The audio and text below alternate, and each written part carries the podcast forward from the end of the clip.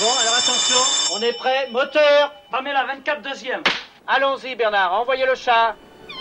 Bernard, fais-le venir enfin. Ah.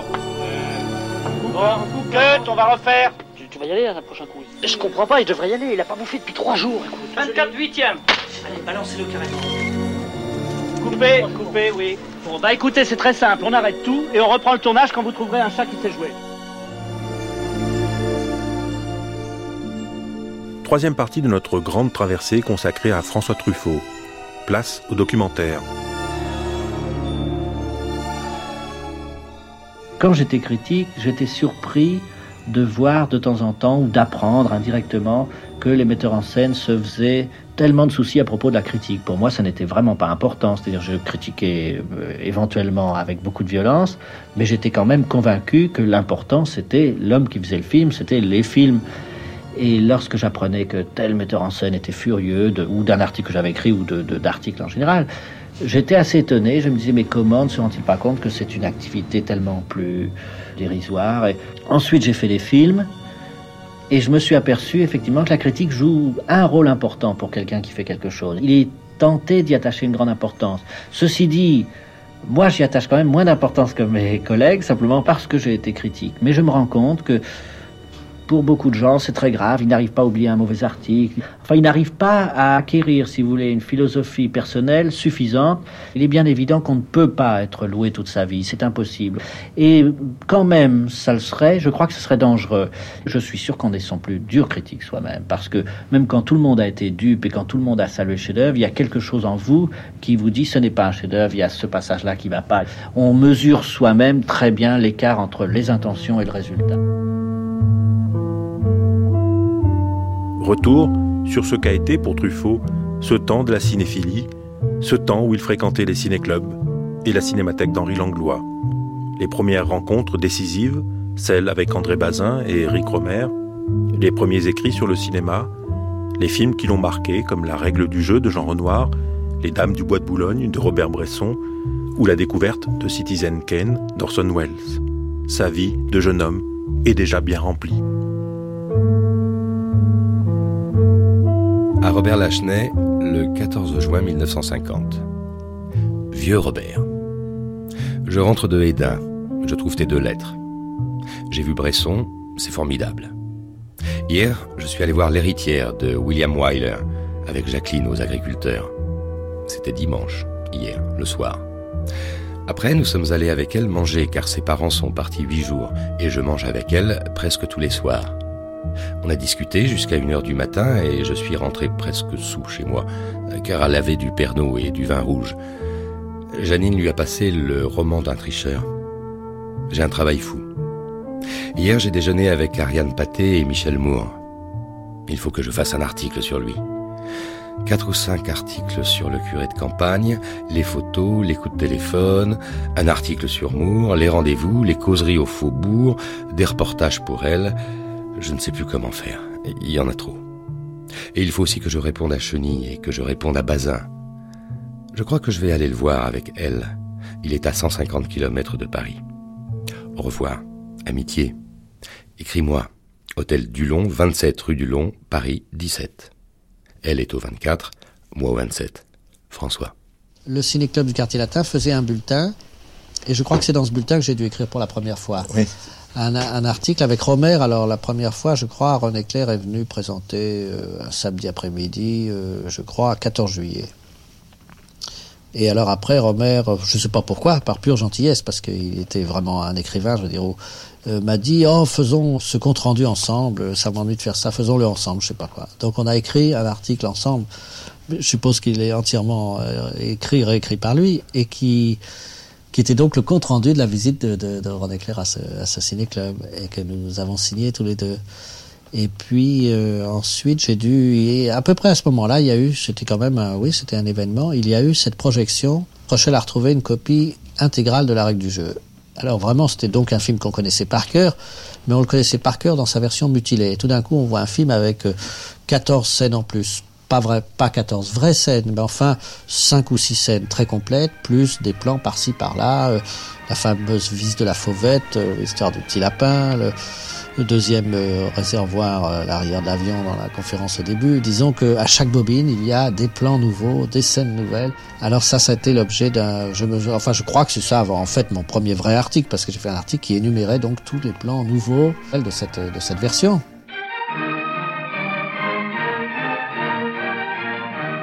Qu'est-ce que c'est que ça Monsieur le marquis, c'est chez Monsieur Desréaux. Ils font de la destruction de lapins. ah, Et vous, qu'est-ce que vous attendez pour en faire Monsieur le marquis, on a fait un fermé aux épinereaux, un autre au tixier. Avec ce que les gardes ont fureté dans la semaine, on en a fait environ 250. C'est tout Madame, avec la pleine lune, on en fait moins que d'habitude. Maintenant, pour la plantation, il faudrait mettre un grillage, sans ça, ils vont tout ronger. Non, non, je ne veux pas de grillage. Bien, monsieur le marquis. Ça, je ne veux pas de grillage, je ne veux pas de lapin. Arrangez-vous. Bien, monsieur le marquis.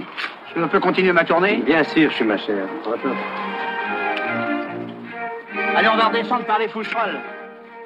Alors, ce qui est curieux, c'est que c'est déjà un article précis, puisque c'est un article qui consiste à dénombrer des plans qui manquent. Ah oui, oui, oui, c'est un article très précis, oui, oui, parce que, bah oui, c'est probablement pour ça que j'étais capable d'écrire d'ailleurs, c'est parce qu'il concernait une chose que je connaissais par cœur. Et à cette époque-là, Romer a fait un, lancé un journal aussi avec Frechel, je crois que c'était un peu la continuation du, du Ciné-Club Quartier Latin, qui était la Gazette du cinéma, qui n'a eu que quelques numéros, mais je n'ai pas écrit dedans, ou j'ai dû écrire un article qui n'a pas été publié. Et c'est là-dedans qu'apparaissent les premiers articles de Jean-Luc Godard sous la signature de Hans Lucas, c'est ça? Oui, oui, oui, oui, absolument, oui. Un En article particulier sur le- un article sur le cinéma et la politique. Oui, sur La Jeune Garde, le film russe, et, oui, oui, oui, c'est vrai. Et sur euh, un film de Max Ophuls, Le Plaisir, je crois. Et sur des films de Mankiewicz, oui. Et voilà, alors c'est un journal qui n'a eu que 3-4 numéros, mais qui était très intéressant. Et par la suite, euh, premier article euh, au cahier du cinéma, alors ça date de quand? Oh, je ne me souviens plus. Je crois que je suis revenu de l'armée. J'ai disparu à ce moment-là. J'ai perdu deux ans à l'armée. J'ai dû rentrer en 52 de l'armée et, et puis avec un certain dégoût du cinéma à ce moment-là, parce que pendant deux ans j'avais vu aucun film pratiquement. Donc j'estimais que j'avais perdu euh, beaucoup d'années à voir des films et j'ai été quelques mois sans retourner dans les salles. Vous voyez, j'écoutais des pièces de théâtre à la radio à ce moment-là. Je faisais d'autres choses. Je lisais beaucoup et puis je suis revenu au cinéma progressivement. Il y a ce film de Max Ophuls qui m'a plu, Le Plaisir, et puis euh, le, le, le, tramway nommé Désir de Kazan m'a beaucoup intrigué. Et enfin, je me suis mis à retourner au cinéma peu à peu, peu à peu. C'est comme une espèce de convalescence, c'était assez bizarre. Et puis, euh, il y avait cette ambiance des, des cahiers du cinéma, donc dans laquelle je me suis replongé, retrouvant Rivette et Jean-Luc, et, ça m'a donné envie d'écrire. Je crois que j'ai dû écrire d'abord sur un film américain assez banal, mais le masque arraché, le masque arraché de David Miller, c'est ça, oui. Oui, J'ai écrit un article qui concernait plus le cinéma américain que ce film-là en particulier, mais qui était assez chaleureux, assez, un article assez enthousiaste.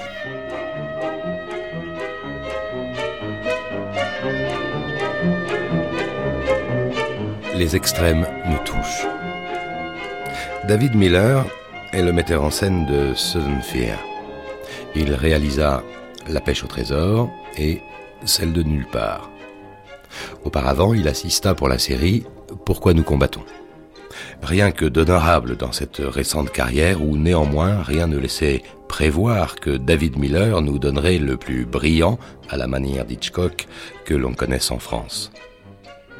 Hormis deux séquences fort brèves mais assez déplaisantes, un rêve et un projet en images, pas un plan dans ce film qui ne soit nécessaire à la progression dramatique. Pas un plan non plus qui ne soit passionnant et ne nous donne à penser qu'il est le clou du film. Si le public rit quand il n'est pas convenable, je vois là le signe de l'audace, de l'achevé. Le public est déshabitué des paroxysmes. Vingt ans d'adaptation criminelle euh, par excessive timidité l'ont accoutumé à l'insignifiance dorée. En 1953, Truffaut passe beaucoup de temps à écrire un texte long, argumenté, fourmillant d'exemples, dans lequel il s'en prend avec virulence au cinéma des scénaristes. Ces têtes de Turcs sont Jean Orange et Pierre Bost, deux des plus importants scénaristes du cinéma français de l'époque. Ce texte s'intitule Une certaine tendance du cinéma français. Et il fit couler beaucoup d'encre. Cet article très polémique a mis longtemps à paraître parce que à opposait, parce que je parlais Ouais. de, de gens qui étaient des amis à lui. Bazin était pour, mais euh, Il voulait pas. L'article était trop violent, quoi. Alors le Nart l'avait lu, était pour. Je ne sais plus. C'était un article qui était déjà, comment dirais-je, discuté euh, à l'excès avant même de paraître. Donc il a fini par paraître. Et je crois que Parino l'a lu à Art et m'a proposé de rentrer au journal Art grâce à cet article. On me dira, admettons qu'Orange et Post soient infidèles, mais nierez-vous aussi leur talent? Le talent, certes, n'est pas fonction de la fidélité, mais je ne conçois d'adaptation valable qu'écrite par un homme de cinéma. Orange et Post sont essentiellement des littérateurs, et je leur reprocherai ici de mépriser le cinéma en le sous-estimant. Ils se comportent vis-à-vis du scénario comme l'on croit rééduquer un délinquant en lui trouvant du travail. Ils croient toujours avoir fait le maximum pour lui en le parant des subtilités de cette science des nuances qui font le mince mérite des romans modernes. Ce n'est d'ailleurs pas le moindre travers des exégètes de notre art que de croire l'honorer en usant du jargon littéraire. N'a-t-on pas parlé de Sartre et de Camus pour l'œuvre de Paliero, de phénoménologie pour celle d'Allégret En vérité, Orange et Bost affadissent les œuvres qu'ils adaptent, car l'équivalence va toujours soit dans le sens de la trahison, euh, soit de la timidité. Voici un bref exemple. Dans Le diable au corps de Radiguet, François rencontre Marthe sur le quai d'une gare, Marthe sautant en marche du train. Dans le film, ils se rencontrent dans l'école transformée en hôpital. Quel est le but de cette équivalence? Permettre au scénariste d'amorcer les éléments antimilitaristes ajoutés à l'œuvre de concert avec Claude Autant-Lara. Or, il est évident que l'idée de Radiguet était une idée de mise en scène, alors que la scène inventée par Orange et Bost est littéraire, on pourrait, croyez-le bien, multiplier les exemples à l'infini.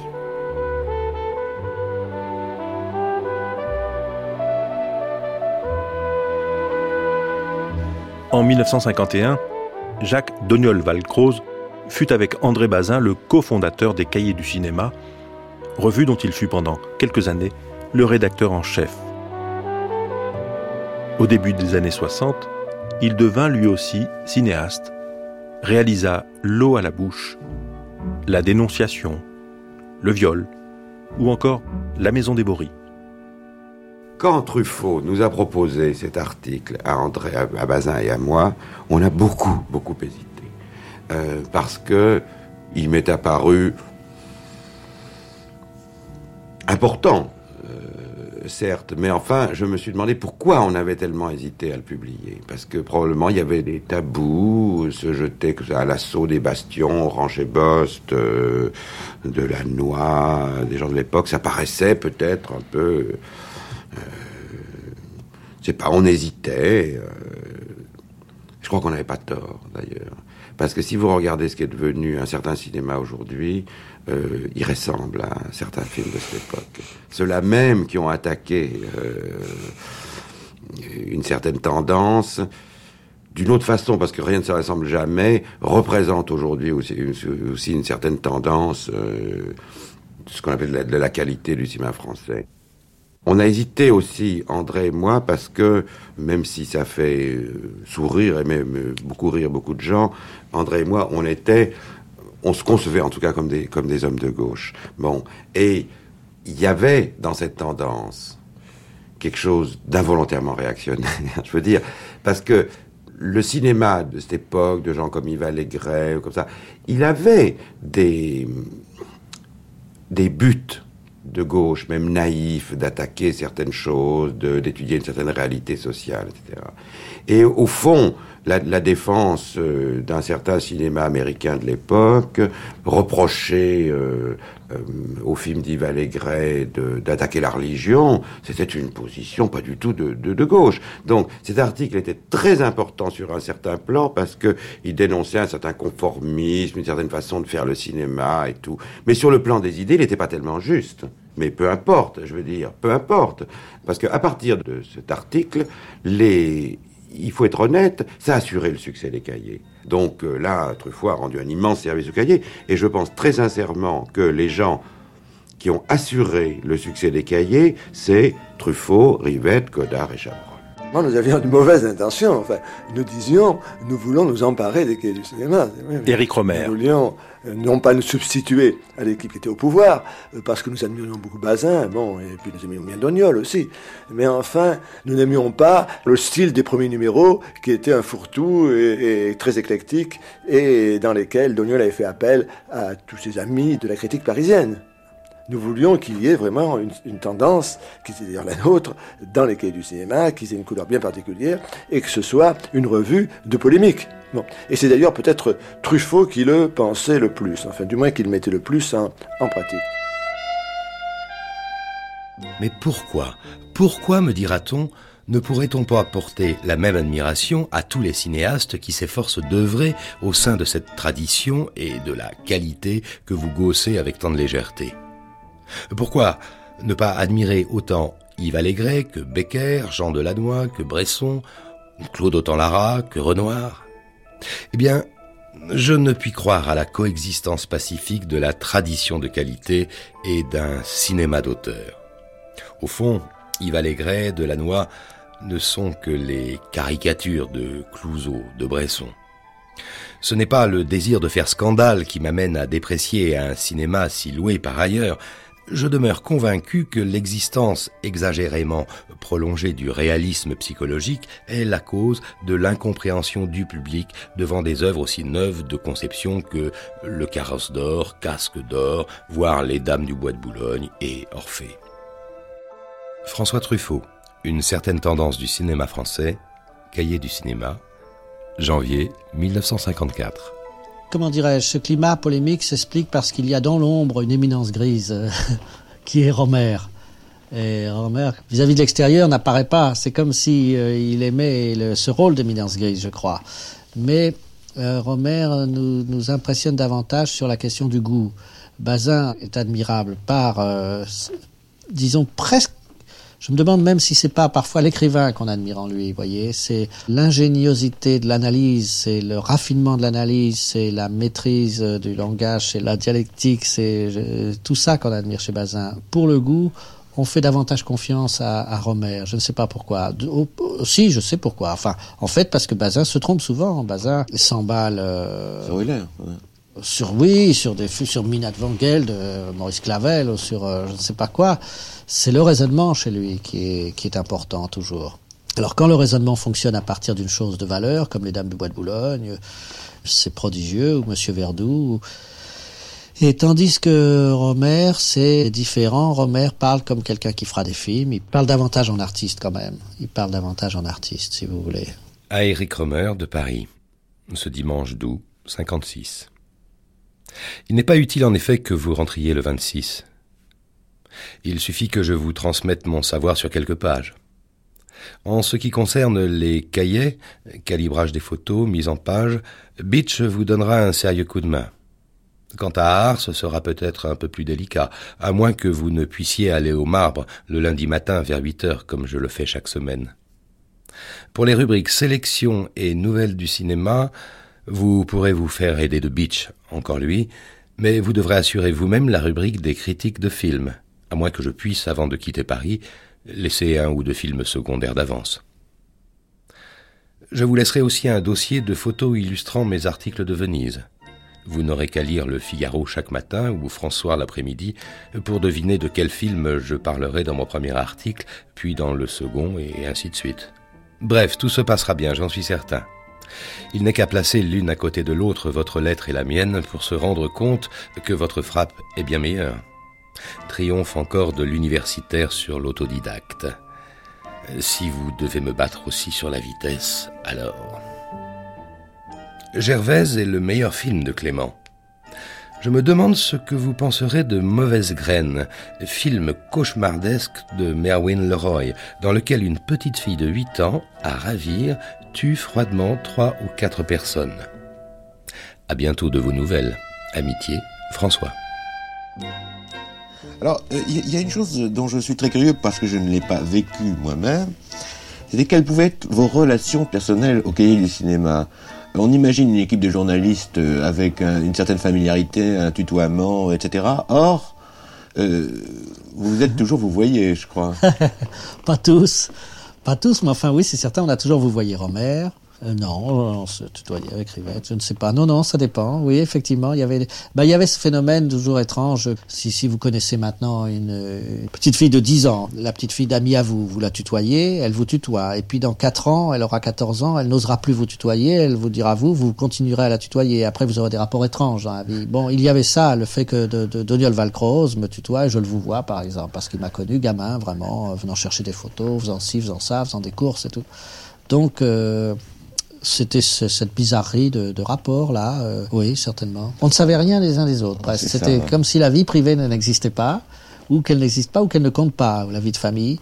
Donc c'était cinéma, cinéma, cinéma. C'est la folie, c'est le monde clos euh, dans toute sa folie, ça, dans toute sa pureté, et dans toute sa folie. Lorsque j'ai rencontré Truffaut, euh, un jour j'étais avec Siclier, c'était à la Cinémathèque euh, rue d'Ulm. André S. Labarthe. Voilà, ça a été un premier contact. Puis après, il m'a envoyé un télégramme ou un pneu, je sais pas, parce qu'on faut communiquer beaucoup par télégramme ou pneumatique, je ne sais plus. À l'époque, hein, il s'occupait activement des cahiers, c'est lui vraiment qui les faisait marcher, quoi qu'en dise Dognol. C'est lui qui faisait marcher la part vivante des cahiers, peut-être pas la part administrative, mais en tout cas la part rédactionnelle, beaucoup. Et donc, euh, j'ai reçu un jour un, un pneumatique euh, me demandant si je voulais parler de la nuit des chasseurs. Et c'est comme ça que j'ai écrit sur la nuit des chasseurs. Ce qui m'a en même temps ouvert les yeux sur un aspect des cahiers que j'imaginais peut-être pas pleinement, que Truffaut pouvait à la fois euh, éreinter le film dans l'art, et puis ensuite lui donner sa chance au cahier du cinéma. C'est-à-dire qu'il devait juger que peut-être qu'il se trompait. Et les gens parlaient avec Chabrol, là, ils pensent que c'est ça. Ils pensent que c'était quelqu'un qui avait dû écrire ça euh, parce que ça, ça, il était irrité par ce film, mais qu'en même temps, il devait penser qu'il se trompait. La parution de l'article de Truffaut dans les cahiers du cinéma, en janvier 1954, connut un énorme retentissement et déclencha une véritable hostilité dans le milieu du cinéma. André Parino, qui dirige l'hebdomadaire Art, propose aussitôt à Truffaut d'écrire dans les pages cinéma dont s'occupe Jean Aurel. Truffaut va en profiter pour élargir son champ d'action en multipliant les interventions critiques. Il y avait le danger au cahier de vivre en cercle fermé, de c'est vraiment très dangereux, très dangereux d'aller voir les mêmes films à 5 ou 6, de se retrouver à 5 ou 6, n'en parler qu'à 5 ou 6 et de n'avoir aucun contact avec le monde extérieur. Tandis que la, c'était, il y avait, comment dirais-je, j'apprenais mon métier, j'apprenais à écrire et il y avait une discipline journalistique à suivre. Le fait même, l'obligation même d'avoir à, à, raconter le sujet d'un film, je trouve que c'est une chose formidable. Parce que dans les cahiers, c'était l'humeur, c'était, on disait ce qu'on pensait de tel film, mais en réalité, euh, on, on se souciait peu. Enfin, les gens étaient censés ou avoir vu le film ou savoir ce qu'il y avait dedans. Euh, eh bien, rien que si on prenait la page de cinéma, imaginez l'équivalent aujourd'hui. Jacques Laurent. La page de cinéma dans Art était dirigée par Jean Aurel. Et Jean Aurel avait fait venir dans la page de cinéma pour y collaborer, tout simplement, et y collaborer régulièrement, tout simplement Truffaut, Godard, Romer, des gens comme ça. Chabrol. Chabrol, Chabrol oui. Vous imaginez une page de cinéma dans un hebdomadaire aujourd'hui qui, Évidemment, c'était du flair, puisqu'il n'était pas célèbre encore. Mais par la qualité de cette page de cinéma, vous pouvez imaginer en effet la qualité et l'originalité et le, le non-conformisme de cet hebdomadaire. Ça a été, en effet, il n'existe pas l'équivalent du tout aujourd'hui.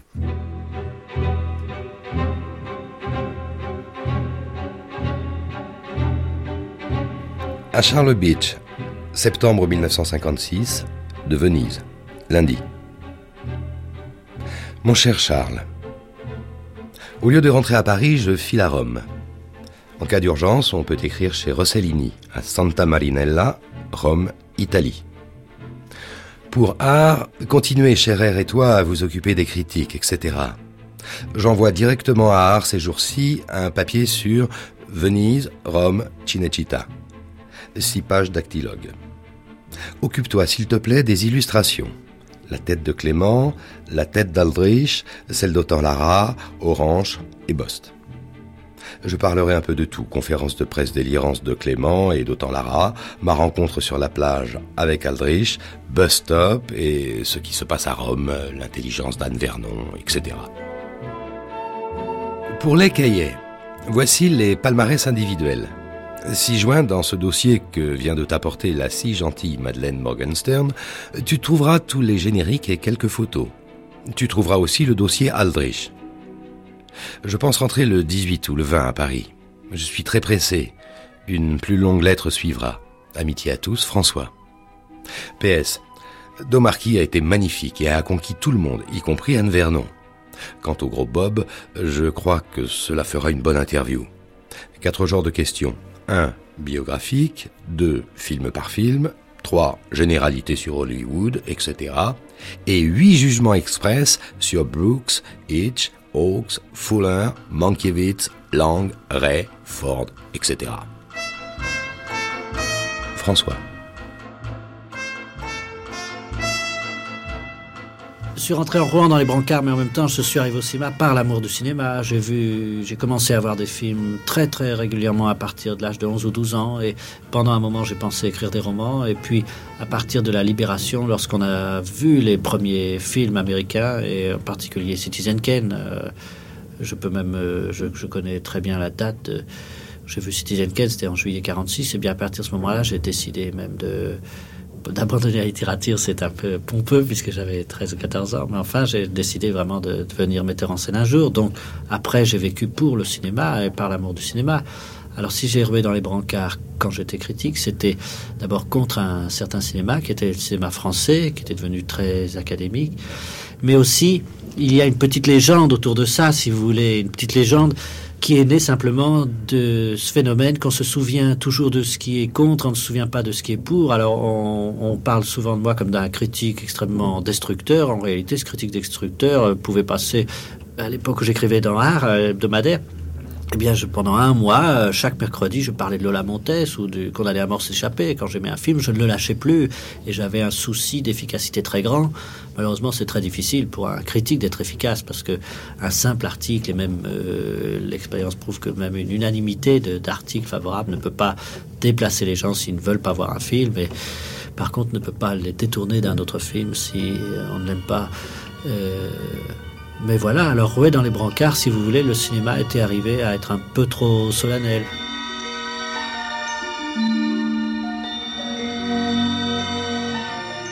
Lorsque le cinéma a commencé, lorsque vraiment, alors à l'origine de l'histoire du cinéma, lorsqu'on a découvert euh, Hollywood, lorsqu'on a été tourné en Californie simplement parce qu'il y avait tout le temps le soleil, lorsqu'on faisait les films sous des verrières pour ne pas éclairer, eh bien, à cette époque-là, qui a fait du cinéma? C'était des gens de entre 18 et 24 ans. Euh, Griffith euh, a commencé à 20 ans. Et euh, Enzenstein avait 24 ans quand il a fait le cuirassé Potemkin. Et Dreyer et Gans et tous ces gens-là ont commencé très tôt parce que c'est un métier jeune, c'est un métier du, du, du 20e siècle, c'est un métier moderne, c'est un métier jeune. Et à, au moment de l'arrivée du parlant, les films sont arrivés à être tellement solennels et à être tellement coûteux que peu à peu on s'est dit au fond on ne peut pas confier de telles sommes à des jeunes gens. Et euh, l'usage a voulu qu'en tout cas en France, on ne puisse pas commencer un premier film avant l'âge de 45 ans, après avoir été longtemps assistant, après avoir euh, longtemps travaillé pour les autres, et à un moment où le caractère euh, justement est, est moins fort, moins vif et euh, je ne crois pas qu'on pourrait recommander à un peintre de ne pas peindre avant 45 ans et de passer sa vie à nettoyer les pinceaux des autres avant, ou à un écrivain d'attendre cet âge-là. Alors je crois que là, si nous avons roué dans les brancards, et ça a donné un peu au fond le, la nouvelle vague, c'est parce que on a réclamé pour le cinéma la même liberté que pour les autres arts, c'est-à-dire euh, qu'on puisse y entrer plus jeune et que euh, et, que le cinéma devienne un art aussi vivant que les autres. Et pour qu'il soit aussi vivant que les autres, il fallait qu'on y trouve trois générations en compétition au lieu de deux.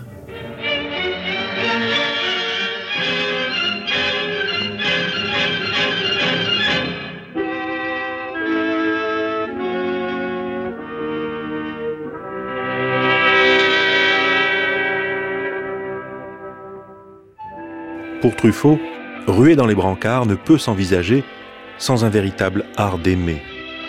Au Truffaut polémiste s'ajoute un Truffaut admirateur, louangeur.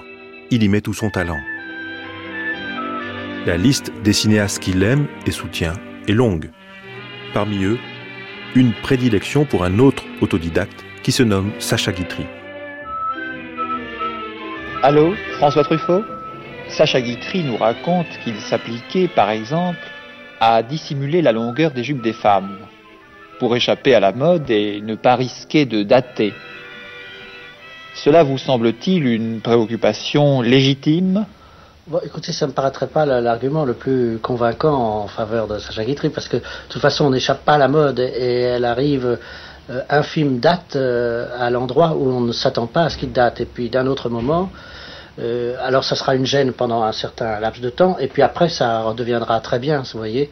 je pense à un film comme Les Dames du Bois de Boulogne, qui à un moment était très daté par la mode de la fin de l'occupation, avec les turbans, les, les semelles compensées, etc. Bon, et qui, ces vestes trois quarts de fourrure, ça nous a gêné pendant un moment, et puis après, ça ne gênait plus du tout. Et aujourd'hui, je crois qu'avec la mode lancée par Yves Saint Laurent, eh bien, le, film serait tout à fait à la mode d'aujourd'hui. Et c'est la même chose avec un des films de Sacha Guitry, par exemple celui que je trouve le, qui donne également un très bon reflet de la période de l'occupation, euh, qui est euh, Donne-moi tes yeux, qui n'est qui pas une comédie, qui est un mélodrame celui-là, dans lequel par exemple on voit Sacha Guitry raccompagner euh, une, une, une femme chez elle. Ah, ce n'est pas toujours facile la vie. Nous voilà avec des larmes dans les yeux, ce qui est vraiment malin alors qu'on a déjà tant de peine à mettre ses pieds l'un devant l'autre. Passez-moi votre langue, voulez-vous? Oui, ce sera plus prudent. Et on ne voit que l'éclairage de, de, les petites torches qu'on avait dans la poche à l'époque, puisqu'il y avait le blackout dans les rues, et on voit simplement un petit cercle lumineux, on voit leurs pieds, et on entend tout leur dialogue en ne regardant que les pieds d'hommes, les pieds de femmes. C'est amusant ce petit cercle de lumière dans lequel nous posons nos pas et qui nous accompagne. Et je trouve que c'était une image magnifique de l'occupation, ça. Nous aurions dû prendre à gauche. Enfin, prendrons à droite maintenant. Décidément, je crois que nous faisons fausse route tous les deux. Et notre acheminement dans la nuit ressemble étrangement à notre aventure.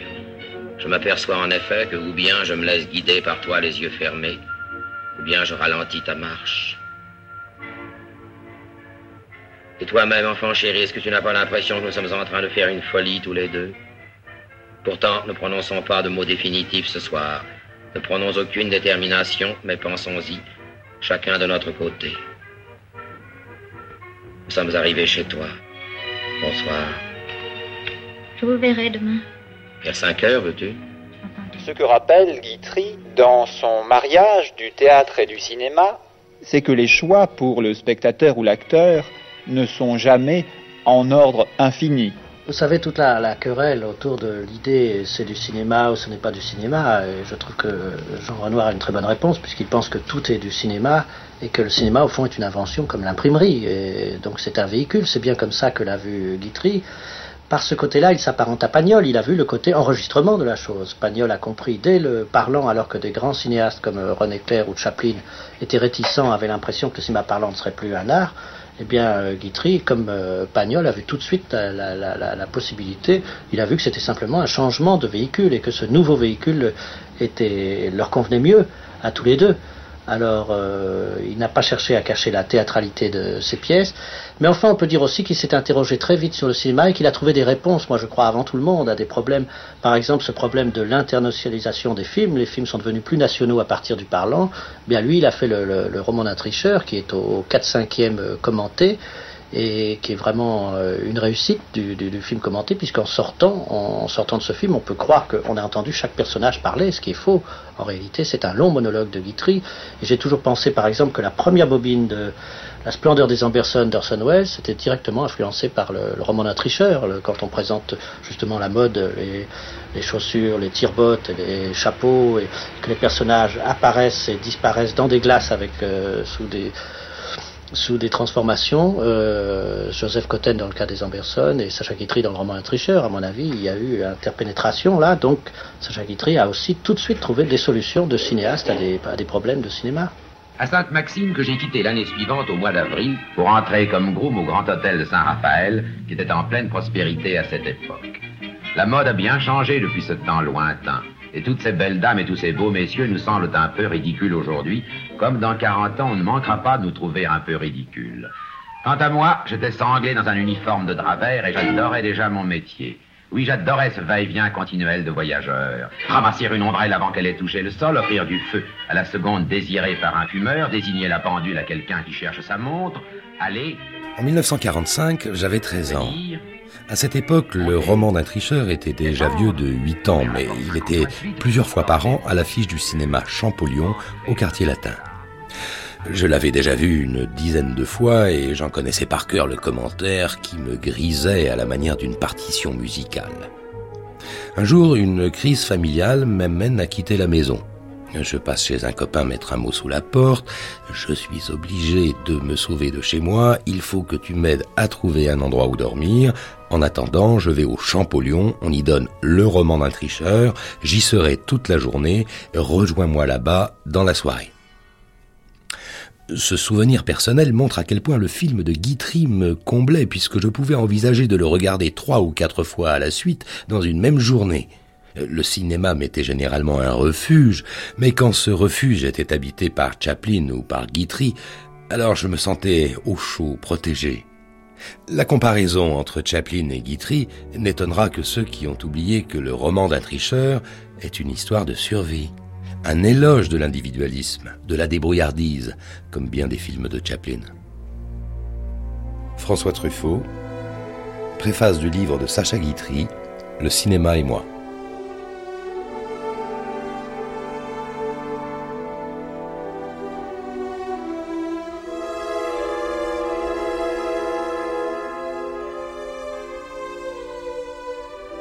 Très vite, au milieu des années 50, Truffaut manifeste le désir de faire du cinéma.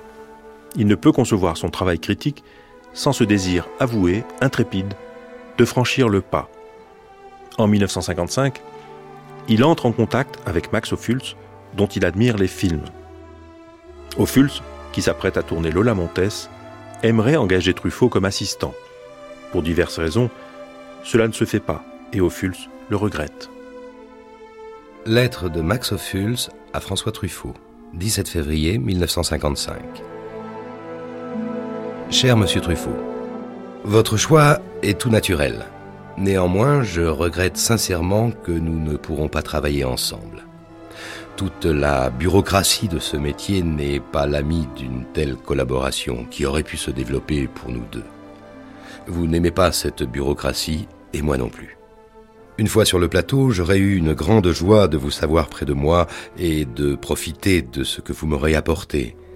Je crois que la grande erreur était que vous vous êtes manifesté trop tard pour ce film. La prochaine fois, il faudrait vous utiliser plutôt du côté des auteurs plutôt que du côté des assistants. J'espère que M. Rossellini vous emploiera ainsi. J'ai le sentiment, sans pouvoir l'expliquer, que vous deviendrez un personnage important du côté de la création cinématographique et que votre changement de la critique à la production se fera sans heurts. Je sais que je serai content de vous y retrouver car je sais que nous avons beaucoup de choses en commun. Mes amitiés pour vous et tous ceux qui vous entourent. Max Ophuls. Vous pouvez voir, messieurs, dames, sur son dos, ces scandales les plus notoires. Comment, Lola Lola vous racontera elle-même. Elle vous dira toute la vérité. Cette histoire appartient exclusivement au Mammoth Circus. Toute reproduction est formellement interdite. À l'époque, je travaillais au Tivoli. J'étais amoureuse de... De, de qui, Lola? Du, du chef, du chef d'orchestre Claudio Pirotto. Je ne savais pas qu'il était.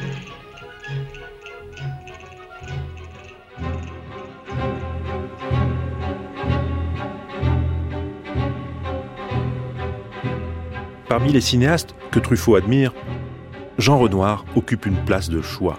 Truffaut dit de Renoir qu'il est infaillible, qu'il ne se trompe jamais. Le lien avec Renoir sera très fort et les sentiments toujours réciproques. Avec Roberto Rossellini, c'est autre chose. Truffaut sera un temps l'assistant de l'auteur de Rome ville ouverte et de Voyage en Italie. Ce que Rossellini transmet à Truffaut, mais aussi à Romer, à Godard et à Rivette, c'est l'envie de passer à l'acte. Rossellini, avec son intelligence et son charme, va aider cette génération à faire des films, ce qui n'est pas rien. Renoir, parce que je trouve qu'il euh, euh, c'est au fond le, seul metteur en scène euh, pratiquement infaillible dans le cinéma, enfin qui ne s'est jamais trompé. Et à mon avis, s'il ne s'est jamais trompé ou s'il ne se trompe jamais, c'est parce qu'il a toujours recours à des, solutions qui sont des solutions euh, de simplicité ou des solutions humaines. Je veux dire c'est un metteur en scène qui n'a absolument jamais bluffé. Il n'a jamais cherché, par exemple, à avoir un style. Et euh, quand on connaît très bien son œuvre, qui est très complète, et puisqu'il a traité vraiment toutes sortes de sujets, je crois que lorsqu'on est embarrassé, surtout pour un jeune cinéaste, on peut penser à la façon dont Renoir se serait tiré de cette situation. Et en général, c'est comme ça qu'on peut trouver une solution. Rossellini, c'est très différent. Rossellini, sa force, c'est d'ignorer complètement le cinéma en tant que mécanique et en tant que technique. Pour lui, ça n'existe absolument pas. Je veux dire, quand il raconte un scénario, il raconte plein de choses impossibles. Il dit euh, euh, l'armée, euh, anglaise rentre dans Orléans et puis on se dit tiens, il faudra beaucoup de figurants, beaucoup de soldats et puis on voit Jeanne Blucher, on voit une dizaine de soldats en carton rentrer dans une petite maquette.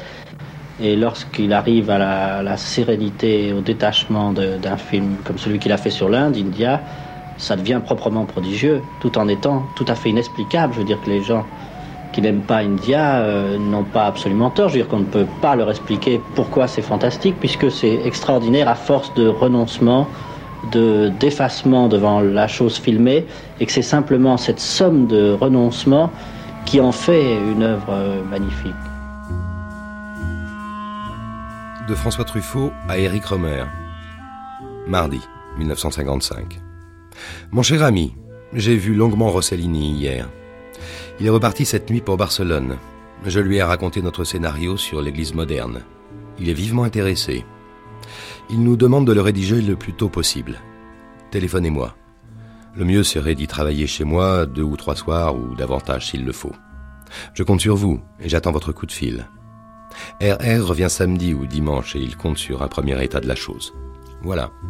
Amitié. François. Ce que préfère, c'est euh, Allemagne Zéro, peut-être parce que je suis plus sensible au, sujet, à certains sujets sur l'enfance, et puis aussi parce que Rossellini, je trouve, a été le premier à traiter, euh, à bien montrer les enfants au cinéma, c'est-à-dire à les montrer graves et réfléchis et non pas pittoresques ou comme des petits animaux. Et l'enfant d'Allemagne à zéro est particulièrement extraordinaire, je trouve, dans sa sécheresse et sa simplicité. Finalement, ce sont les gens qui ont je suis très influencé par les gens qui sont arrivés à se libérer de tout complexe vis-à-vis de, du, cinéma et pour qui les personnages ou l'histoire ou les thèmes sont plus importants que, le, que tout le reste.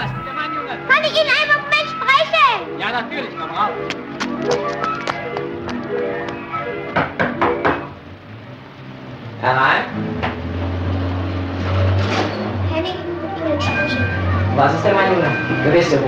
Was hast du? Setz dich hier, meine Beine. Komm. So. Und jetzt sag mir, was los ist. Ich hab's gemacht. Was denn? Mein Vater getötet. Getötet. Du? Du hast das wirklich getan? Sie haben es doch selbst gesagt. Ich? Nichts habe ich dir gesagt, du, du kleines Ungeheuer,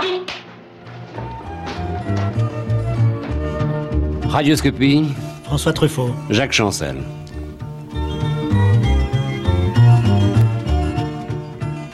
Il vous arrive de bien cerner euh, le cinéma dans ce qu'il a de meilleur pour chacun des cinéastes dont vous parlez, par exemple pour Jean Renoir. Euh, si on vous demandait de, de situer son meilleur film, vous répondriez La Grande Illusion, vous répondriez... La règle du jeu. La règle du jeu. Oui.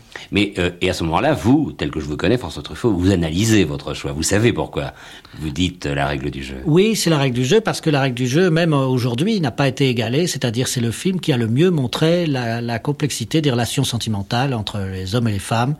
Euh, les, les, caprices, les revirements, la part de vanité, la part de d'emballement, la part de profondeur, tout ce qui tout ce qui fait que ces relations sont terriblement compliquées et quelquefois comiques à voir de l'extérieur quand on n'éprouve pas soi-même ces sentiments forts.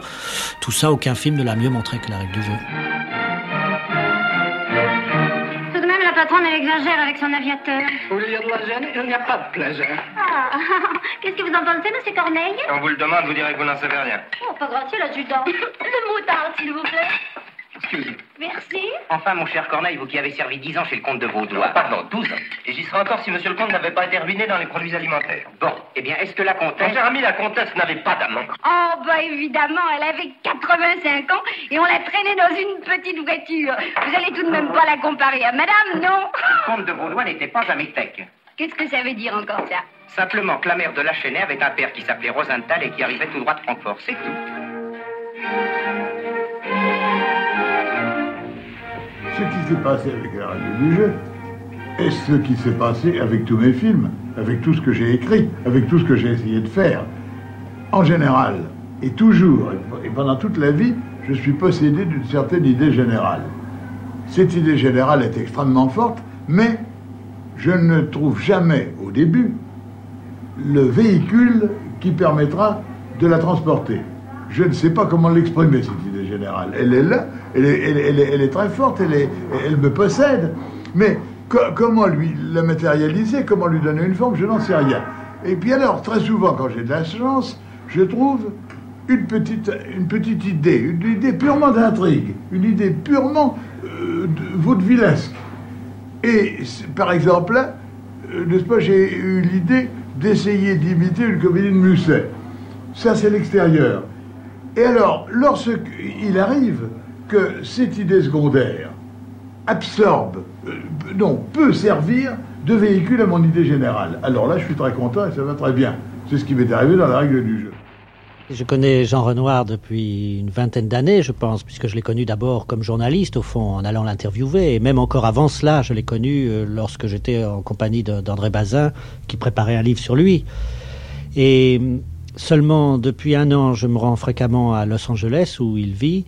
Et je dois dire qu'en une année, je l'ai mieux connu que depuis 20 ans, parce que quand je reste là-bas trois semaines, j'ai pris l'habitude d'aller le voir tous les jours, parce que je crois que ça lui fait plaisir. Il a des amis américains, mais il a peu d'amis français qui viennent le voir si loin, évidemment.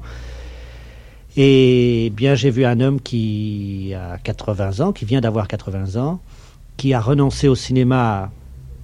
Il a été difficile pour lui d'admettre qu'il ne ferait plus de films. Il s'en est rendu compte il y a 2-3 ans, au moment où il a terminé son dernier film à, à- épisode pour la télévision, à sketch, Le Petit Théâtre de Jean Renoir.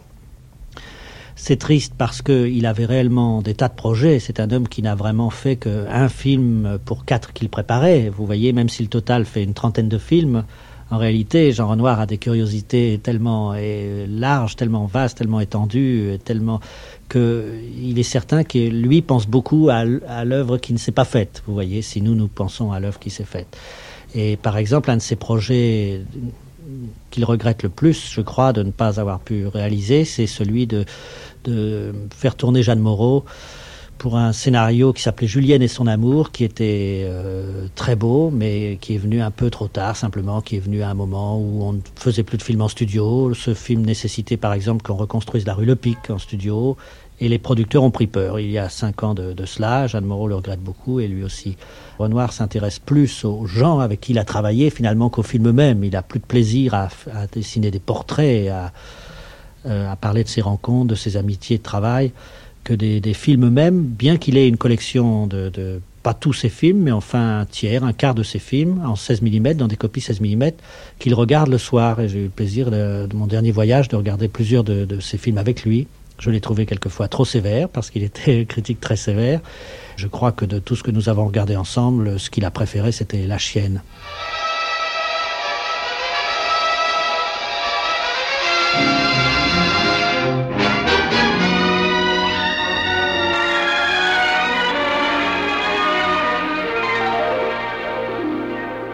À Alfred Hitchcock. Paris, le 2 juin 1962.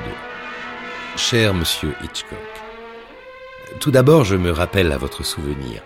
Il y a quelques années, j'étais journaliste de cinéma lorsqu'à la fin 1954, je suis allé avec mon ami Claude Chabrol vous interviewer au studio Saint-Maurice où vous dirigiez la post-synchronisation de To Catch a Thief.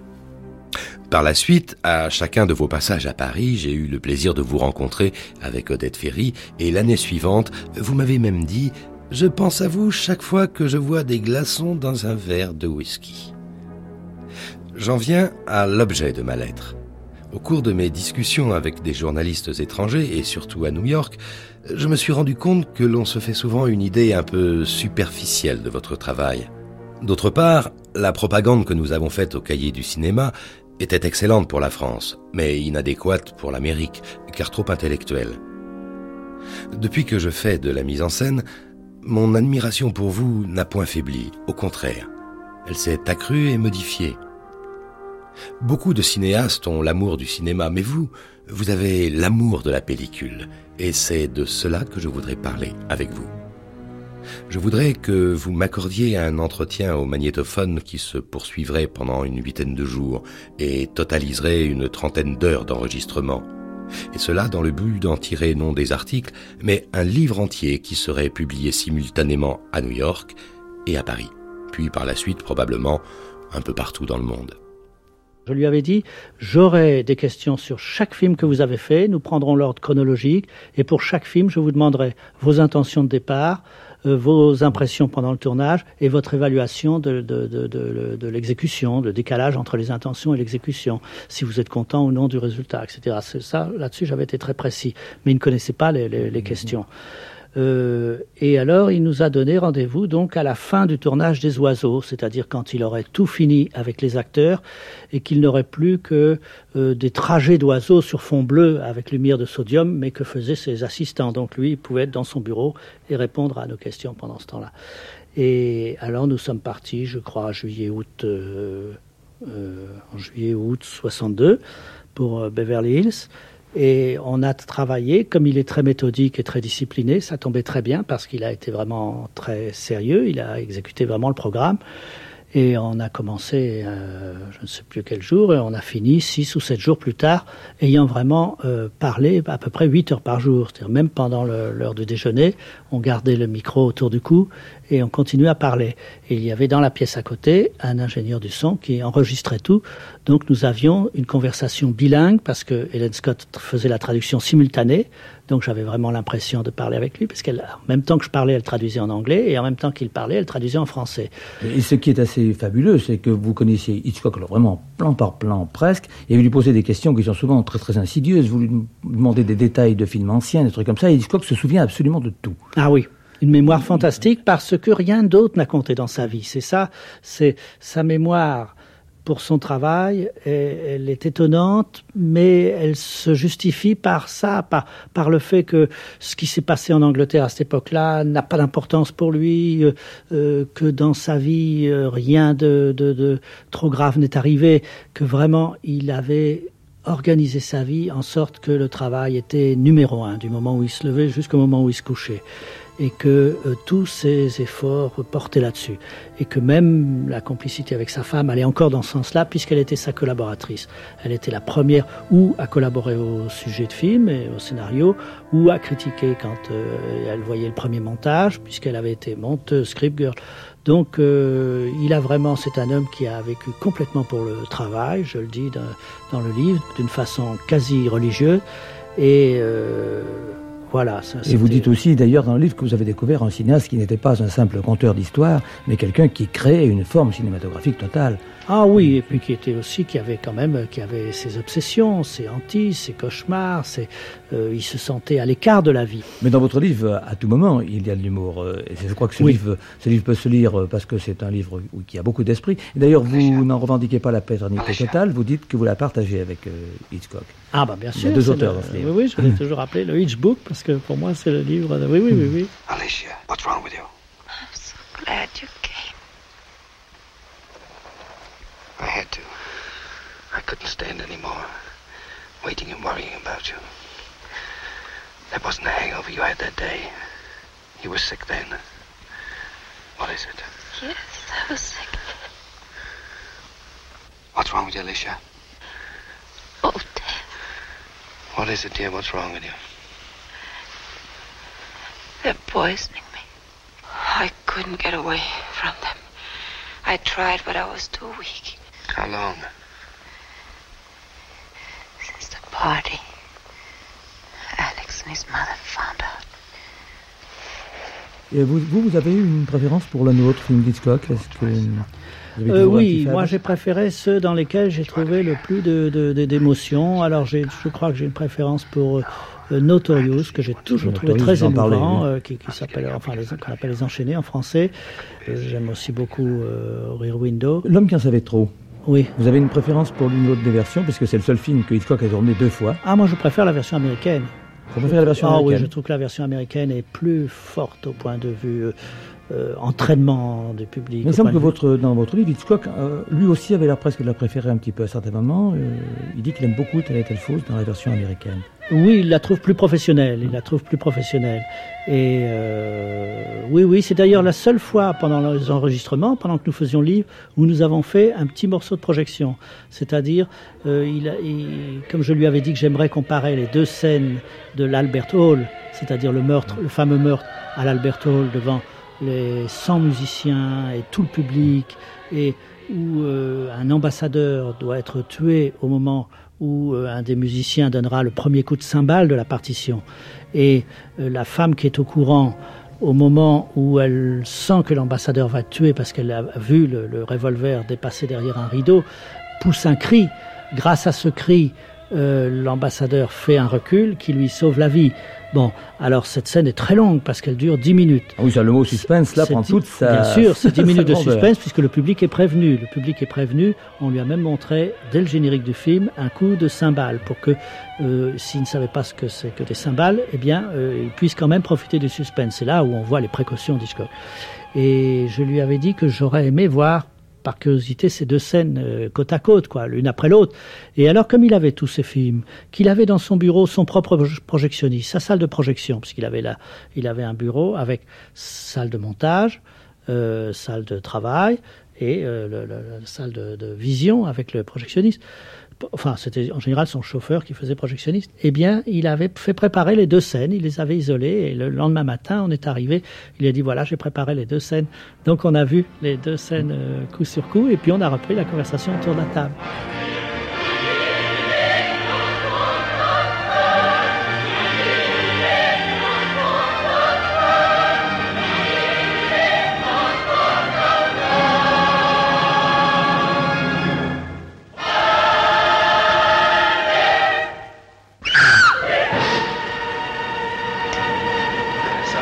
All right? I hope so, for all our sakes.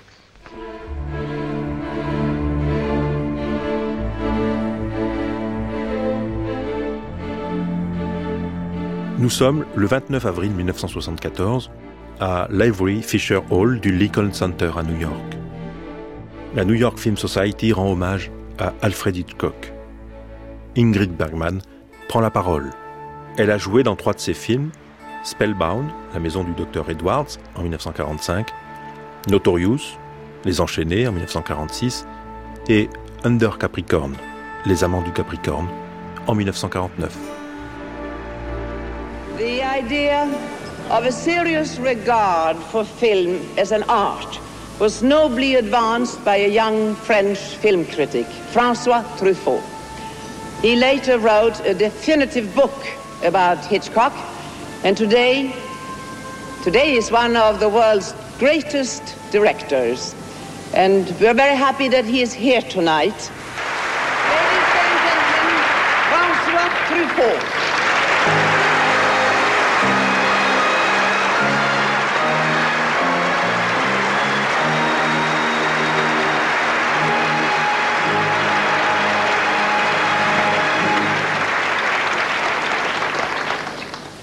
Bonsoir, mesdames et messieurs. I beg your pardon in advance because uh, my English is terrible. You just saw the dubbing version, dub version, not the French version. In America, you call this man Hitch. In France, we call him Monsieur Hitchcock. You respect him because he shoots scenes of love as if they were scenes of murder. We respect him because he shoots scenes of murder like a scenes of love.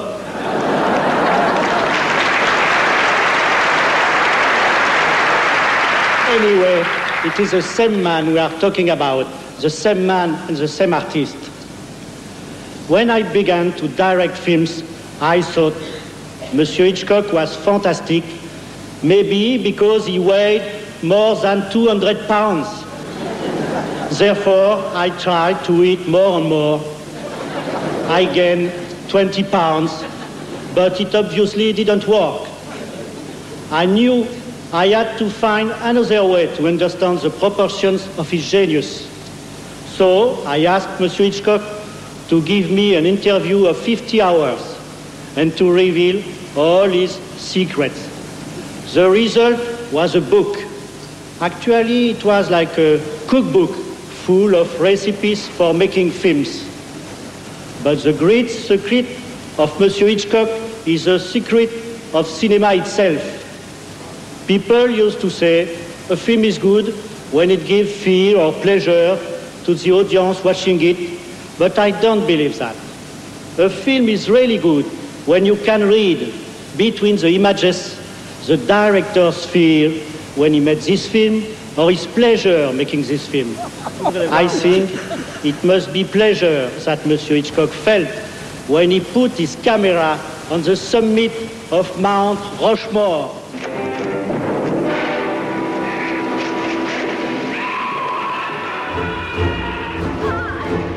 Fin de notre documentaire. Les textes et lettres de François Truffaut étaient lus par Didier Sauvegrain. Je vous propose de terminer cette matinée en écoutant un épisode des fameux entretiens entre François Truffaut et Alfred Hitchcock. À Los Angeles, Hitchcock est en train de réaliser son 48e film, Les Oiseaux. Il télégraphie à Truffaut pour lui fixer la date de leur rendez-vous, le 13 août 1962, jour de son 63e anniversaire, dans ses bureaux à Universal. Truffaut, qui ne parle pas anglais, est accompagné d'Helen Scott, une amie américaine qui, dit-il à Hitchcock, pratique la traduction simultanée avec une telle vélocité que nous aurons l'impression d'avoir parlé ensemble sans intermédiaire. Durant une semaine, Truffaut s'entretient avec Hitchcock sur toute sa carrière, film par film, en commençant par sa période anglaise au début des années 20, couvrant toute l'œuvre du cinéaste jusqu'aux oiseaux.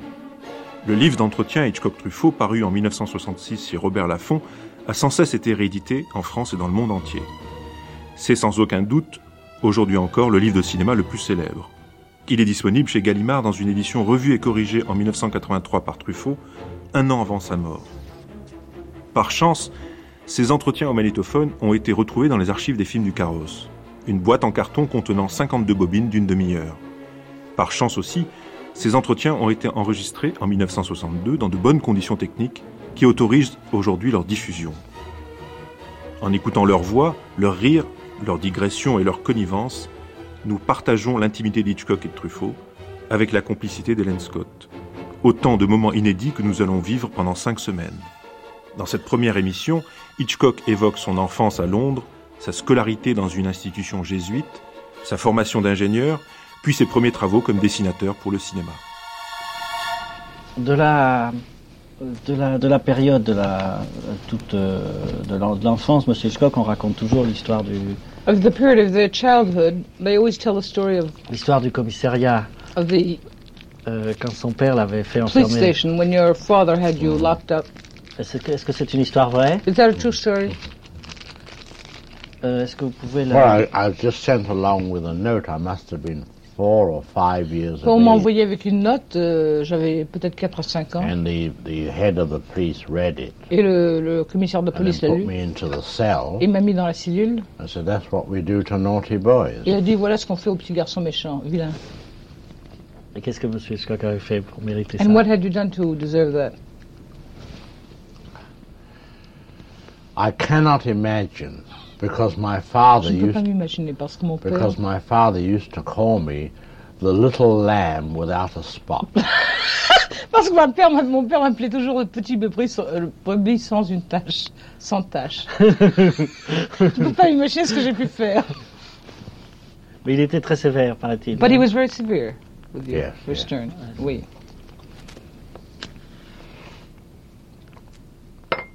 Et on dit que en classe, They say that in j'ai lu que vous étiez un élève School. très très moyen, you were a very average student, seulement fort en géographie. but very strong in geography. Ouais. I was usually with the Uh, uh, see, I was with the Jesuits, you see, J'étais avec les jésuites, vous savez. Hmm? and I was usually about four or five in the cl- in the form in the Et j'étais class. généralement dans les 4 ou 5 euh, dans, la, f- dans la classe, 4 ou 5 premiers. Ah oui. 4 or 5, uh, that is uh, I head was people. never first. I was second once or twice. Je n'ai jamais été premier, j'ai été deuxième une ou deux fois, mais 4 ou average 5. four or En five. moyenne 4 ou 5e. Et votre euh, ambition à ce moment-là, c'était de devenir ingénieur? And your ambition at that moment was to become an engineer? Well, all little boys are asked what do they want to be when they grow On up. demande you à tous les know. petits garçons ce qu'ils veulent devenir Oui, quand ils oui. deviendront grands. And uh, you know, you say engineer, Et on dit ingénieur. and uh, my parents took me seriously. Et mes parents ont pris au sérieux. So they sent me to an engineering school. Alors ils m'ont envoyé à une école d'ingénieurs. Ah oui, c'est ça. Oui, mais enfin, quand même, vous aviez peut-être une curiosité plus scientifique. But perhaps you did have a more scient- a curiosity for science. Well, the, I I, uh, I was able to pick up quite a, an amount of knowledge of Eh bien, j'ai tout de même euh, uh, acquis une certaine connaissance practical de engineering, l'ingénieur euh, pratique, des theory choses- of laws of force and motion, la théorie des lois de la force et de la motion, electricity, de l'électricité, theoretically and applied. I learned to be a draftsman, et appliquée. J'ai appris à être un dessinateur. Which helped me later on when I Qui became an art director. Ça, c'était une, c'était une école consécutive, c'était après le collège des jésuites. This was following Le collège the. Jesuit uh, college. Ça. Et après, vous êtes rentré à la compagnie, euh, la compagnie télégraphique euh, Henley. Mhm. This would be the period of about um, about 19 years of age. J'avais 19 ans à peu près. C'est ça, oui, c'était But at that time, you see, Et I was uh, a, had great enthusiasm for the theatre. J'avais un très and grand for enthousiasme pour le théâtre et pour les films. Ah oui, c'est ça, c'est ce que je voulais savoir. I would would go to the theatre first night alone. J'allais aux premières tout seul le soir pour les pièces. C'est-à-dire, sans doute, euh, on va chercher à situer ce moment-là. C'est sans I doute would like après, to situate that period. après le collège This was jésuites, after ça. the Jesuit college. Yes, yes. Parce qu'on ne devait pas beaucoup sortir. au collège. Because uh, when you were in, with the Jesuits, you couldn't go out very much, could you? No, no, no. It was after. It was C'était after. après. Uh, but I was so keen on film Mais j'aimais tellement les films that I only, at the age of 16, qu'à l'âge de 16 ans, I would only read trade papers. je ne lisais que les seuls journaux que je lisais étaient les journaux de syndicales, corporations, Ah oui, les journaux corporatifs. oui. Corporatifs. ouais. Not fan magazines. Je ne lisais pas les fan magazines, vous savez, les Ah Capucines oui, du oui. monde. And um, then while I was with the uh, engineering company, Et pendant que j'étais la compagnie d'ingénieurs, I studied art at the University of London. j'étudiais l'art à l'université de Londres. And uh, then I got transferred to the advertising department, on m'a transféré dans le département de la, de la publicité, which enabled me to draw qui m'a permis de advertisements dessiner des annonces. and design. Et les dessiner, and uh, the beginning of ideas. et le début des idées, les concepts. Et ça, c'est déjà dans le cinéma, non This was already, you were working for film companies then? No, no, no, Non, non, Non? pas Still- encore. Ah oui. still with the engineering company. Alors, Non, qu'est-ce non, que c'était c'était que... que- Ah oui, c'était quel genre de dessin Well, what type of uh, d- uh, drawings were these then? Drawings for advertisements. C'était pour des annonces. Ah oui. In, uh, in- But what, but what, uh, what, uh, I mean, uh, What papers? plumbing or plumbing or what? uh? Uh, for cables, electric oh, c'était cables. pour des câbles électriques. Ah oui, But oui. the big ones that go in the road, you know. Les grands qu'on l'on met sur, qu'on installe dans les, sur les routes. Ah oui, oui, d'accord. And uh, when I discovered that Et a quand j'ai découvert an American company qu'une compagnie américaine was opening in London, s'ouvrait à Londres, uh, I wanted to get the job, not to go in, but to merely to uh, je to uh, le- le- get, la get the order, in other words, Non pas to pour, do their titles en for the fait, mais films. pour faire les titres de leurs films. Oui. Euh, on va revenir un tout petit peu en arrière encore. Let's go back parce que a je little- voudrais que ça soit assez développé. ce A little while because I want to develop this period. Qu'est-ce qu'on pouvait voir, qu'est-ce que M. Hitchcock voyait au théâtre et au cinéma? D'abord aussi, est-ce qu'il préférait le, le théâtre euh, ou au Did you cinéma? prefer theatre to movie, to films? I think I preferred films, although I used to go a lot to the theatre. Je crois que je préfère les films, bien que j'allais souvent au théâtre. I think that the films were the things that Je crois que les attracted me. films étaient ce qui m'attirait le plus. Est-ce que vous vous souvenez de ce qui... Il y avait le, le, le cinéma anglais devait être assez, assez pauvre à ce moment-là. must have been rather poor at that time. Alors il y avait le cinéma américain. But there was. Mer- there were American Well, I was attracted more to the American cinema Mais than I was to the British. films américains Much que For avait Chaplin, example, Griffith. What did you have? Chaplin, Griffith? uh, Chaplin and uh, Griffith and um, the early Paramount pictures. They were called famous players in Les those famous days. players de Paramount, les films Ouais. famous players. Il y avait de Paramount. Keaton, Buster Keaton apparemment. Mary Yes, Pickford et Douglas Fairbanks, famous players. Douglas Fairbanks, Mary Pickford. Ouais. Qu'est-ce qui vous plaisait le mieux And also, What did you prefer? also the uh, films of Decla Bioskop. Le Oh, euh, aussi les films. Decla Bioskop came before UFA. Déclabioscope est venu avant la UFA, les films de Décla- Déclabioscope. Oui. You see, C'est uh, quoi, c'est une the- firme allemande ou? The Decla Bioskop and UFA came together Ils as sont one venus en même company. temps. Oui. But UFA was a big distribution Mais UFA était une organization. grande organisation de distribution. And Decla Bioskop, Alors que uh, they, they had these very early films avait ses films of très uh, Murnau. tôt, comme Murnau, c'est les films de Murnau. Murnau. Les films euh, allemands de Murnau, pas les films américains. German pictures. Oh, German. Oh, yes. C'est ça, yes, oui. Yes. But Decla Bioskop came before UFA. Mais Déclabioscope est venu avant UFA. Ah oui, oui. Et les, les films de Murnau vous intéressaient? Did Murnau's pictures attract you? Yes, uh, but they came later, Oui, mais really. ils sont venus plus tard, réellement. Oui, puis vous les avez peut-être vus à Berlin, d'ailleurs. Perhaps came- you saw them in Berlin. They came, uh, Murnau's films came around 1923-24. Les films de Murnau sont arrivés en 23, 1923. 24. Oui. Ah oui, c'est ça. Ah ben, Qu'est-ce qu'on pouvait voir en 1920 alors But what could you be looking at then in 1920? What were you looking at that attracted you? Oui, Oh, C'était euh, surtout américain alors. All kinds of films. I even remember Je me rappelle the par exemple. French uh, uh, Max Landau. Le Max Linder. ouais. Et les films de Griffith vous ont sûrement beaucoup intéressé. Those, those attracted you very much? Oh, yes, sure. The Intolerance and uh, Greed. Birth of a Nation. C'est ça. Il y avait des films plus, plus intimistes que ça, euh, Le There were pauvre more amour, intimate pictures in that. The Poor Love, euh, À travers l'orage. Through the Storm, Orphans of the Storm. Orphans of the Storm. That was the French Revolution story. C'était la révolution, la, une histoire de la révolution française?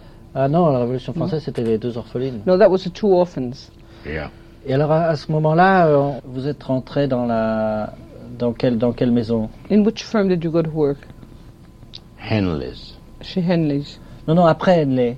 After Henley. Ah, uh, famous players Lasky. C'est ça. Ah oui, on disait que Famous players Lasky, British producers. C'est ça, à Islington. Yes, Islington, yes. Et là, vous êtes rentré pour dessiner des, des titres. There you went to design titles.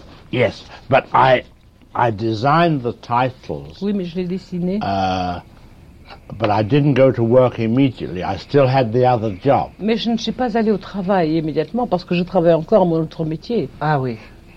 Et qu'est-ce que c'était comme dessin? C'était des dessins pourquoi C'était des dessins... Quelle était leur destination exacte? Uh, and what was the drawings? What was their specific function, these drawings? Well, in those days, you Dans ces see, jours-là, all titles were illustrated. tous les titres étaient illustrés, vous savez. les, les intertitres, The, qu'est-ce que vous voulez dire par intertitre? les, ce qui correspond maintenant aux sous-titres, enfin les... les- Uh, you mean uh, what would correspond now to the subtitles? Yes. Yes, yes, the captions. C'est ça. Donc, souvent, dans les Oui, films de ça. Griffith, par exemple, c'est des petits, C'est des ça. petits trucs comme ça, simplement autour Sure. du cadre. Yes, uh, the, the framing around the sub, around the, the captions.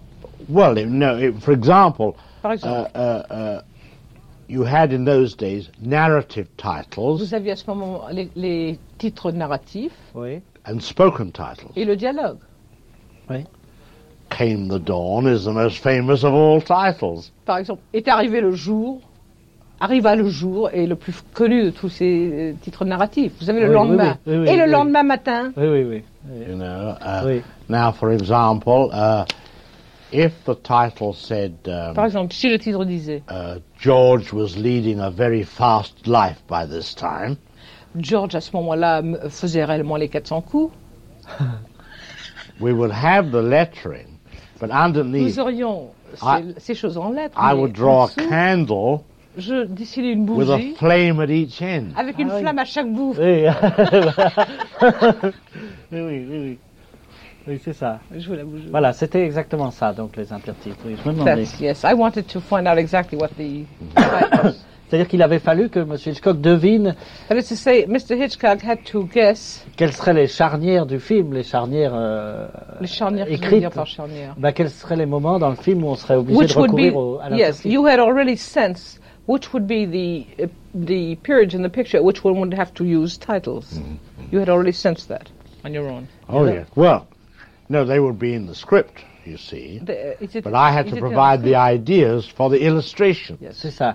Et euh, alors ça leur a plu, c'est comme ça qu'ils And so they liked they liked your ideas, and Mm. that's how you got the job. Yeah. Et euh, oui, sur mes notes, c'est que et rapidement, M. Hitchcock est devenu le chef de la, de la section des, des titrages dans cette maison, c'est ça? And in my notes I have, and uh, very rapidly, Mr. Hitchcock became the chief of the titles in the in that department. C'est ça. Alors, euh, Well, I'd like to elaborate on that a Je moment. voudrais tout de même euh, vous raconter quelque chose à ce sujet.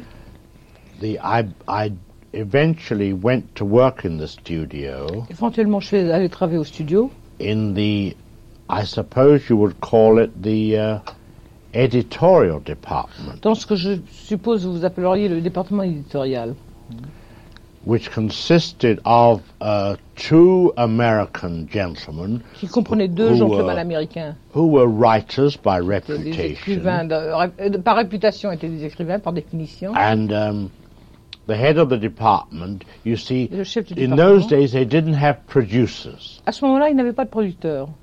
They had the director Ils avaient un directeur who would uh, then have as his advisor qui avait comme the editorial department. le département éditorial. Under the head of the editorial department would Sous be the writers. du département éditorial étaient les écrivains, les scénaristes. When the film was finished, Quand le film était complété, it would come back to the editor, head of the editorial department, à- au chef du département éditorial, who would then qui à ce moment-là uh, write the titles or rewrite them from the les, original les script. réécrivait du script original, Because in those days, parce que à ce moment-là, by the use of titles, narrative and spoken, l'utilisation des titres narratifs et whole sections of the story could be changed. on pouvait changer des sections entières de l'histoire, de la façon dont on manipulait les titres, Ah, Because the actor went, parce que l'acteur faisait then simplement the ça. title came on the Ensuite, on mettait un screen, titre. And they could put whatever words they liked in his Et mouth. il pouvait mettre n'importe quelle parole dans sa bouche. Oui, bien sûr. oui. Um, it has been known for this process to save a bad film. Par ce procédé, il a été, il a été fait pas mal de temps de sauver un mauvais film. Ah, oui, oui. Because uh, I, there was one film I remember was a very bad film, a drama. Un très mauvais film, un drame. So they put comedy titles all the way through it. Alors, pour sauver, ils ont mis des titres de comédie euh, à travers tout le film. Big success Un très grand succès. because it became satirical. You Parce que see. c'est c'est devenu un satire. On pouvait même se, se- peut-être se servir des intertitres pour couper ce qui était mauvais dans le film, si un acteur était très mauvais. ou- And perhaps you might use also titles to cut. Uh, if an actor was very bad, you could cut what was bad out of a picture uh, by the use of by substituting titles. More than that, you could Plus que take the ça. end of the picture and put it up in the Vous beginning. pouviez même prendre la fin du film et le mettre au début. Anything. On pouvait faire n'importe quoi. C'est-à-dire qu'on pouvait sauver un film en rajoutant Comme beaucoup de titres, You could save a picture by adding many titles, mais on ne Yes. pouvait en aucun cas en enlever. Parce but in qu'ils any étaient, no case could you take out any titles parce qu'ils étaient prévus au tournage. because they were foreseen by the, in the shooting. They were Yeah, anticipated but by it didn't matter. Oui, mais ça n'avait pas tellement d'importance. Par exemple, récemment, les For instance, Allemands euh, recently the Germans ont ressorti euh, le mécano de la générale de Buster Keaton. they reissued the uh, The La- generals, ça doit s'appeler la générale en américain. I think they called them, uh, Buster Keaton's the general. Yes, yes. Euh, et pour moderniser, ils ont voulu enlever les intertitres. And in order to make it more modern, they tried to take out the titles. Et c'était tellement désastreux la and it was so projection disastrous, the screening was so disastrous, qu'ils ont été obligés de les remettre that tous. they were forced to put them back in. Oh, really? Parce que Keaton travaillait vraiment avec. Because Keaton really worked from the titles. Oh, did he? Yes, yes, yes. Well, um, it was while I was in this department, you see, En tout cas, c'était pendant que j'étais dans ce département that I got acquainted with the writers que j'ai fait connaissance des écrivains Oui. and was able to study the s- manus, the scripts, et que je pouvais étudier les scénarios. Oui. and out of that I learned Et de the ça, j'ai writing of appris scripts. comment écrire les scripts. Ah oui, c'est ça. Et même regarder les films de très près. en And les also revoyant. to look at, examine the pictures from very close, from inside. Sure. And not only that, if an extra scene seulement was ça. wanted, Mais s'il fallait une scène extra, par I used exemple, to be sent out to shoot it. euh, on m'envoyait le filmer. Ah oui. Not not important, not acting scenes. Um, Pas des know, scènes où il fallait des acteurs. Oui, oui, des raccords, des, oui, Just, oui, uh, des transitions. des- small- transition scenes. Yes, yes. So in this department, I was able to learn quite a lot Dans ce département, j'ai donc pu apprendre beaucoup de choses Oui. Because one was learning the beginnings of a film parce qu'on apprenait les débuts d'un film and the end of a film. et la the fin d'un end, film. you see. When the studio closed down, Quand le studio s'est fermé, um, I found a story, a long novel in a magazine, a novelette, you know. j'ai découvert une, un long conte dans un... And I found that the uh, story Et j'ai trouvé que l'histoire was owned by Universal, an American company. était la propriétaire d'Universal, une compagnie américaine. I didn't mind. I sat, Ça m'était égal, alors. I sat down and wrote a script based on this story Je me suis assis et j'ai écrit un script basé sur cette histoire, as an exercise. comme euh, simplement pour m'exercer. And um, now that the uh, uh, the Americans returned, they closed the studio Et maintenant, les Américains sont revenus and uh, Ils ont uh, let les it be for rentals. et euh, l'ont English companies to come in and rent studio space. You see. et donnent à des compagnies euh, améri- euh, britanniques la permission de louer pour l'espace, enfin, Oui, oui. les studios pour l'espace.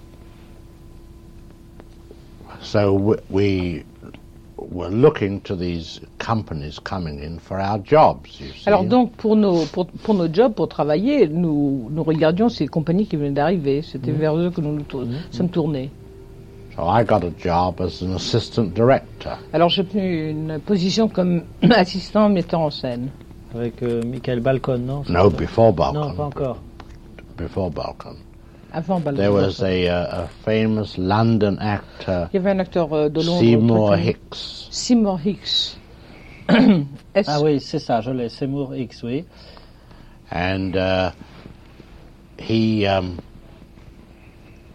quarreled with the director Il s'est disputé avec le directeur and said to me, uh, "Let's you and I finish this alone." et m'a dit Toi, pourquoi vous et moi vous ne finirions pas oui. finir tout Now, seul he was an actor and a director in the theatre, but he Et didn't lui know c'était un much. acteur et directeur au théâtre, mais But il ne not connaissait much pas on grand chose film, au cinéma. C'était Always Tell Your uh, Always Wife. tell your wife, yes. And uh, so I helped him. Alors je l'ai aidé. And meanwhile, there was another company coming Et in, pendant ce temps-là, il y avait une autre compagnie qui arrivait, qui entrait. and uh, they hadn't got a story, Et ils n'avaient pas d'histoire, eux, de sujet. and um, I was going to be assistant director with this company. Et j'allais être euh, assistant metteur en scène avec cette compagnie-là. And my friend, Et mon who ami. was the art director for Paramount, qui était le directeur d'art pour was going to be the art director. euh, allait être le directeur d'art pour le film.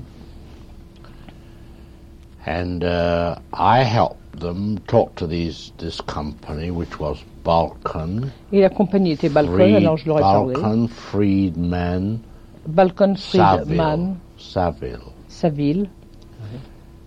And they bought a story called Woman to Woman. Ils ont acheté une histoire qui s'appelait Woman to Woman. Saville, c'est Victor Saville, non? Yes, Victor Saville. Ils ont acheté une histoire qui s'appelait Woman to Woman, femme à Woman to femme. Woman, oui. so they said, uh, well, we have to get a, a script written. Oui, mais euh, ont-ils dit, il nous faut un script maintenant? So I said, uh, I would like to do that. Alors j'ai dit j'aime- j'aimerais bien le faire. They said, You? Vous What have you done? I said, I fait? will show you something. J'ai dit je vais vous montrer quelque chose. Alors je leur ai montré ce que j'avais fait, So I showed them the script I'd written. que j'avais écrit. They were very impressed. Ils ont été très impressionnés So I got the job. et j'ai obtenu la position. I was uh, 23. J'avais 23 ans. C'est ça, c'était en 22. Mais hum, oui, avant, euh, il y a eu le, le ce petit film dont on n'a pas parlé, Number Tin- euh, 13. 13, on dit Number 13 Number 13. Oh, that was a comedy. That never finished. Oh, ça euh, ça n'a jamais été fini. Ça a été deux bobines, ça n'a jamais C'est été ça. fini. Qu'est-ce que c'était? C'était documentaire? What was that, c'était- a documentary? No, there was a woman working in the Il y avait studio une femme qui travaillait au who had studio, worked with Chaplin. qui travaillait avec euh, Chaplin. And she had an idea for a Et elle story, avait une idée pour une histoire, two reeler, deux bobines, and she wrote this thing, and we found some money, et elle a écrit cette chose, et nous avions trouvé un peu d'argent, and et, uh, it wasn't very good. et ce n'était pas très bon. This was uh, also when the studio closed down. C'était également au moment où se fermait le studio. C'est ça. Ça n'est pas, ça n'est pas sorti, ça n'a pas It été never exploité. came out. Et euh, qu'est-ce que c'était euh, woman, woman to woman comme euh, What was woman to woman? As I say, I was 23 at the Comme je time, vous disais, j'avais 23 ans à ce moment-là. and I'd never been out with a girl in my life. Et j'étais jamais de ma vie sortie avec une fille encore. I'd never had a drink in my life. J'ai jamais bu un seul verre. This was a story which was a successful stage play in Et London C'était une histoire qui avait été une pièce à, à succès à Londres. C'est ça, oui. de- about a um, an army officer À propos d'un during officier World d'armée War One du- durant la Première Guerre on mondiale, leave in Paris, en permission à Paris. has an affair with a dancing girl, Il a une liaison avec une danseuse and uh, goes back to the front et il retourne au front. and is shell shocked. Et il, est, And il he a un choc de loses his memory. et il perd sa mémoire. Goes back to England, marries a society Il woman, retourne en Angleterre, il épouse une femme de société, la haute société. and then the dancer turns up with child, Et ensuite apparaît la danseuse avec un enfant. and the conflict of Et alors le conflit. euh, Ouais. you know, and the end of the story is that the dancer et, la, dies. et la fin de la- l'histoire, c'est que la danseuse meurt. Oui. Vous étiez assistant metteur en scène sur ce film aussi, en même And you temps. were assistant, at the same time you acted as assistant director on that picture. More, more. Encore plus. Oui. My friend, the art director, said he couldn't Mon come ami- on the picture. Mon ami So I le art said- directeur a dit qu'il ne pouvait pas travailler sur le So film. I said, I will do the art Alors j'ai dit, moi je ferai aussi la direction d'art. Le metteur en scène a indiqué là, c'est Graham Cutts. Yes, Graham Coates. But I did the art direction. Alors, j'ai donc fait la I wrote the script, J'ai did the art scénario. direction, and helped in the production. Et j'ai aidé à la production. My wife Ma femme, was the editor, qui est l'éditeur, and in those days, et à ce script girl and editor was one person le script girl et l'éditeur et le euh, monteur Ah, étaient oui. la même personne. Oui, oui, oui. because today script girl keeps Parce too qu'aujourd'hui, many books, you une know. script girl euh, tient trop de livres. comme She's première- Madame Hitchcock Ah, oui, c'était Madame Hitchcock. Yes. So you just got married then at that period then? No, not yet. Oh no, not yet. Oh, you hadn't We gone out with met the girl. on that picture. Ah bon, alors je, non, je comprends. Euh, Il y avait un conflit parce qu'il dit qu'il n'était jamais sorti avec une fille. Je lui demande alors vous êtes marié à ce moment-là? Il dit non, j'ai rencontré ma femme à ce moment-là. ah bon? I was, I was Yes, curious. we met on that Non, picture. nous nous sommes rencontrés en faisant ce film. Entretien Hitchcock-Truffaut, une série proposée par Serge Toubiana et Nicolas Saada. Groupe de réalisation Marie-Dominique Bougot, Jay Santaus et Claude Giovanetti. Remerciements à Madeleine Morgenstern et au film du Carrosse. Cette grande traversée se termine. Je vous donne rendez-vous demain matin à 9h pour la suite. Le thème en sera François Truffaut ou le roman autobiographique. Grande traversée, François Truffaut, une série proposée par Serge Toubiana. Prise de son Adrien Rock, mixage Bernard Laniel, réalisation Manouchak Fachaï. À demain.